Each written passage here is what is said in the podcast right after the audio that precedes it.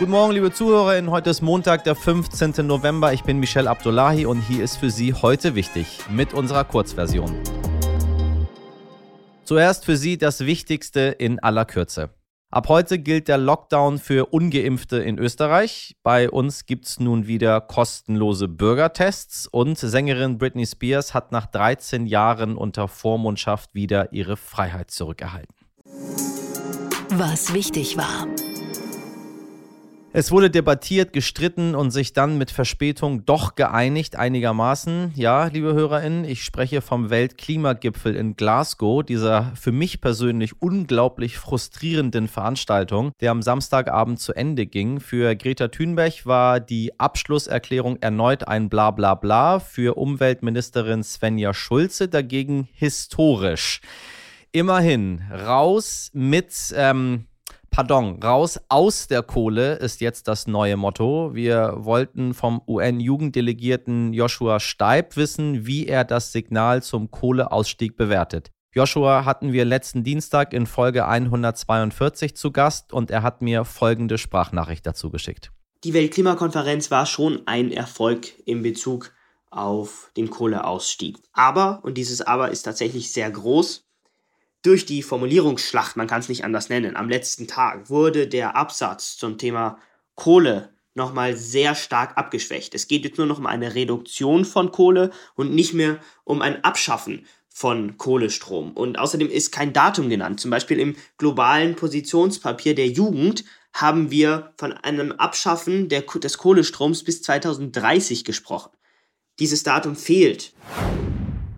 Ja, die vierte Welle hat uns hierzulande voll im Griff, liebe Podcast-Community. Über 3000 Covid-Patienten müssen aktuell intensivmedizinisch behandelt werden und Bayerns Ministerpräsident Markus Söder hält inzwischen Kontaktbeschränkungen für ungeimpfte für nötig.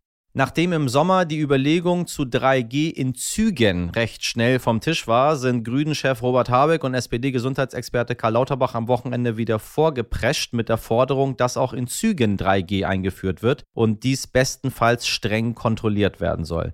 Nur wer das dann übernehmen soll, frage ich mich schon. Die Mitarbeitenden der Bahn, die die Tickets kontrollieren, müssen sich schließlich oft genug, entschuldigen Sie den Ausdruck, sehr dumm anmachen lassen. Was wäre Ihrer Meinung nach denn sinnvoll? Schreiben Sie mir Ihre Ideen gerne mal per Mail oder noch besser per Sprachnachricht an heute wichtig was Ihre Gedanken so sind. Was wichtig wird.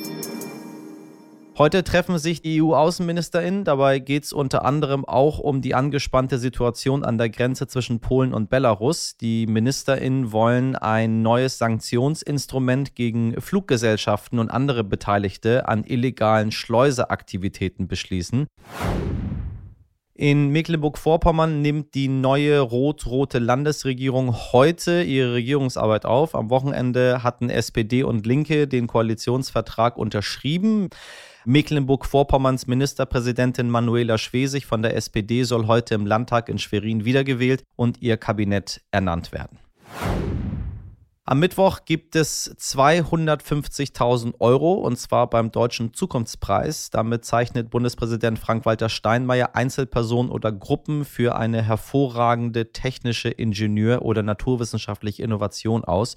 Nominiert ist auch das Team von Professor Uwe Shahin, dem Mitbegründer von BioNTech, für ihre Forschungen zum mRNA-Impfstoff gegen Covid-19. Am Donnerstag geht es dann im Bundestag hoch her. Unter anderem soll dann über ein geändertes Infektionsschutzgesetz beraten werden. Voraussichtlich sollen nur noch geimpfte, Genesene und Getestete zur Arbeit gehen dürfen. Und für Büroarbeiten wird wohl wieder eine Homeoffice-Pflicht eingeführt. Außerdem wird am Donnerstag der Vogel des Jahres 2022 bekannt gegeben. Zur Wahl stehen. Der äh, Bluthänfling, der Feldsperling, die Mehlschwalbe, der Steinschmetzer und einer meiner absoluten Lieblingsvögel, der Wiedekopf, meine Damen und Herren. Liebe HörerInnen, äh, für mich ist sie eine Grande Dame des deutschen Fernsehens. Über 30 Jahre war sie beim ZDF, über 20 Jahre lang hat sie die Heute-Sendung dort moderiert. Petra Gerster, ja, wir sprechen, ja, über Vorbilder, den Stillstand, den es niemals äh, geben darf, über Veränderung und Überforderung und die Macht unserer Sprache. Frau Gerster, ich grüße Sie. Grüße Sie, Herr Abdullahi. Wie geht's denn im so im Ruhestand? Von Ruhestand kann eigentlich noch nicht die Rede sein. Ich habe ja nach meinem, nachdem ich beim ZDF aufgehört habe, ähm, äh, habe ich dann direkt äh, mit meinem Mann ein, ein Buch geschrieben ja. äh, über Identitätspolitik und haben wir den ganzen Sommer durchgeschrieben. Das ist so ein bisschen ein Schnellschuss, der jetzt auch fertig werden musste. Und ähm, ja, und insofern habe ich da, äh, bin ich sozusagen äh, direkt, äh, habe ich in die, in die Arbeit eingetaucht und das äh, war auch ganz gut. Also insofern konnten keine Gefühle von Wehmut oder ähm, ja, äh, Aufkommen, Verlorenheit nach, nachdem sozusagen meine, meine Strukturen weggebrochen sind Ja. beim ZDF. Hm. Ja, Sie haben das mit dem Titel ziemlich gut getroffen. Vermintes Gelände, wie der Krieg um Wörter unsere Gesellschaft verändert. Das Ja, ist ähm, genau, ja. tatsächlich, also ich finde dieses verminte Gelände, auf das stoße ich selber immer mehr. Ja. Äh, weil ich nicht mehr so sicher bin, wo, wie, was. Und ich merke, dass ähm, ich das, was ich sagen will, eigentlich gar nicht mehr sage, sondern sehr, sehr komplizierte, verschachtelte Sätze bilde, um bloß nicht auf eine diese, dieser Minen zu treten letztendlich. Sie machen das ja ganz anders. Sie, Sie kommen ja dann gleich im, im Inhaltsverzeichnis, haben Sie ja schon da gleich äh, die, ganzen, die ganzen Wörter reproduziert, die wir alle nicht mehr sagen. M-Wort und Z-Wort Ja. und, und so weiter und so weiter. Ja, ja, ja, genau. Es geht ja um, um die gerechte Sprache und natürlich ist der Versuch, die Sprache gerechter zu machen, auch nicht, nicht äh, frei von Widersprüchen. Das ist eben ein Work in Progress und ähm, das ist die, die Phase, in der wir jetzt gerade sind in der Gesellschaft. Wir sind eben nicht mehr die Gesellschaft der 60er Jahre, in der ich aufgewachsen bin, äh, die völlig homogen und weiß war und biodeutsch, sondern wir sind eben eine, eine bunte, multikulturelle, multireligiöse und multigeschlechtliche Gesellschaft geworden. Ja.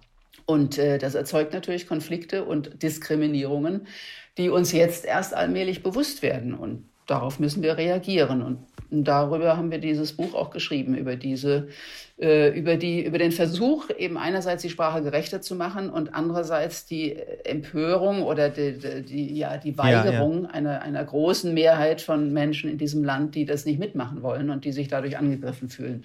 Und äh, ja, wir versuchen da ähm, ein, ein bisschen eine Brücke zu schlagen. Führt mehr Gerechtigkeit in der Sprache letztendlich zu mehr Gerechtigkeit in der Realität?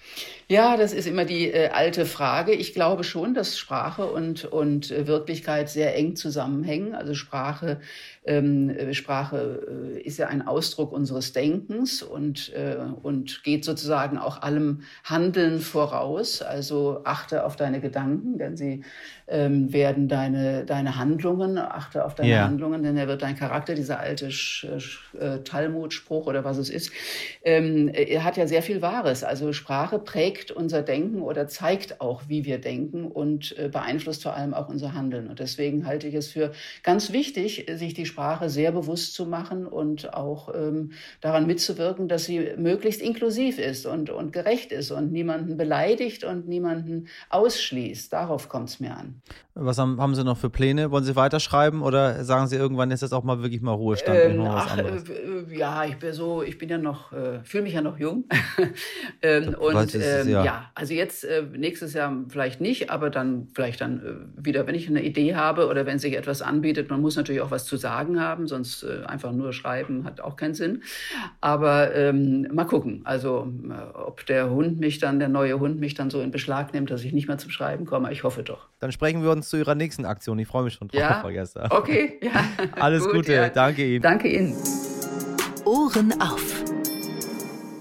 Und wir bleiben beim Thema, liebe HörerInnen. Heute ist nämlich der Tag des inhaftierten Schriftstellers bzw. der inhaftierten Schriftstellerin. Es ist nämlich leider, leider global betrachtet keine Selbstverständlichkeit, dass zum Beispiel Petra Gerster ein Buch verfassen und darin einen gesellschaftlichen Diskurs anregen kann. 1960 hat der internationale Pen Club das Writers in Prison Komitee gegründet, um auf das Schicksal von zu Unrecht inhaftierten und verfolgten Schriftstellerinnen, Journalisten, Verlegerinnen, Bloggerinnen aufmerksam zu machen.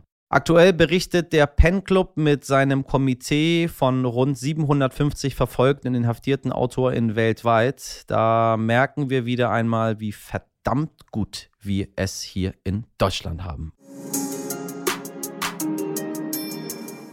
Das war's schon wieder mit unserer kurzen Express-Variante für Sie von heute wichtig. Das ausführliche Gespräch mit Petra Gerster, das ich Ihnen wirklich sehr ans Herz legen möchte, meine Damen und Herren, hören Sie in unserer Langversion. Wie immer gilt, empfehlen Sie uns weiter, schenken Sie uns ein Abo oder eine E-Mail mit Ihrer Meinung an heute wichtig stern.de.